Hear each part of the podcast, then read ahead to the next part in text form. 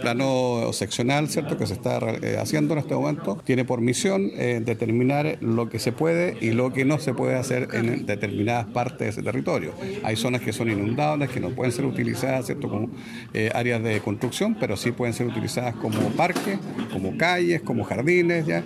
Por lo tanto, aquí se delimita qué es lo que se puede hacer en ese territorio. Eso es lo que estamos haciendo, eso es lo que vamos a proponer y lograr, ¿cierto?, la aprobación lo más rápido posible por todas las instancias, de tal forma que podamos disponer desde ya, desde territorio, para que una vez por todas se construyan viviendas en nosotros. Se han hecho caso a todos los, estudios que existen, tanto la de OH como del MOP. Hemos sido muy cautelosos en eso, porque estamos hablando aquí de sobre 100 hectáreas y solamente vamos a ocupar 25, o sea, las que nos dan plena seguridad de que ahí se puede construir viviendas con absoluta tranquilidad para la gente, esas las vamos a ocupar como tal.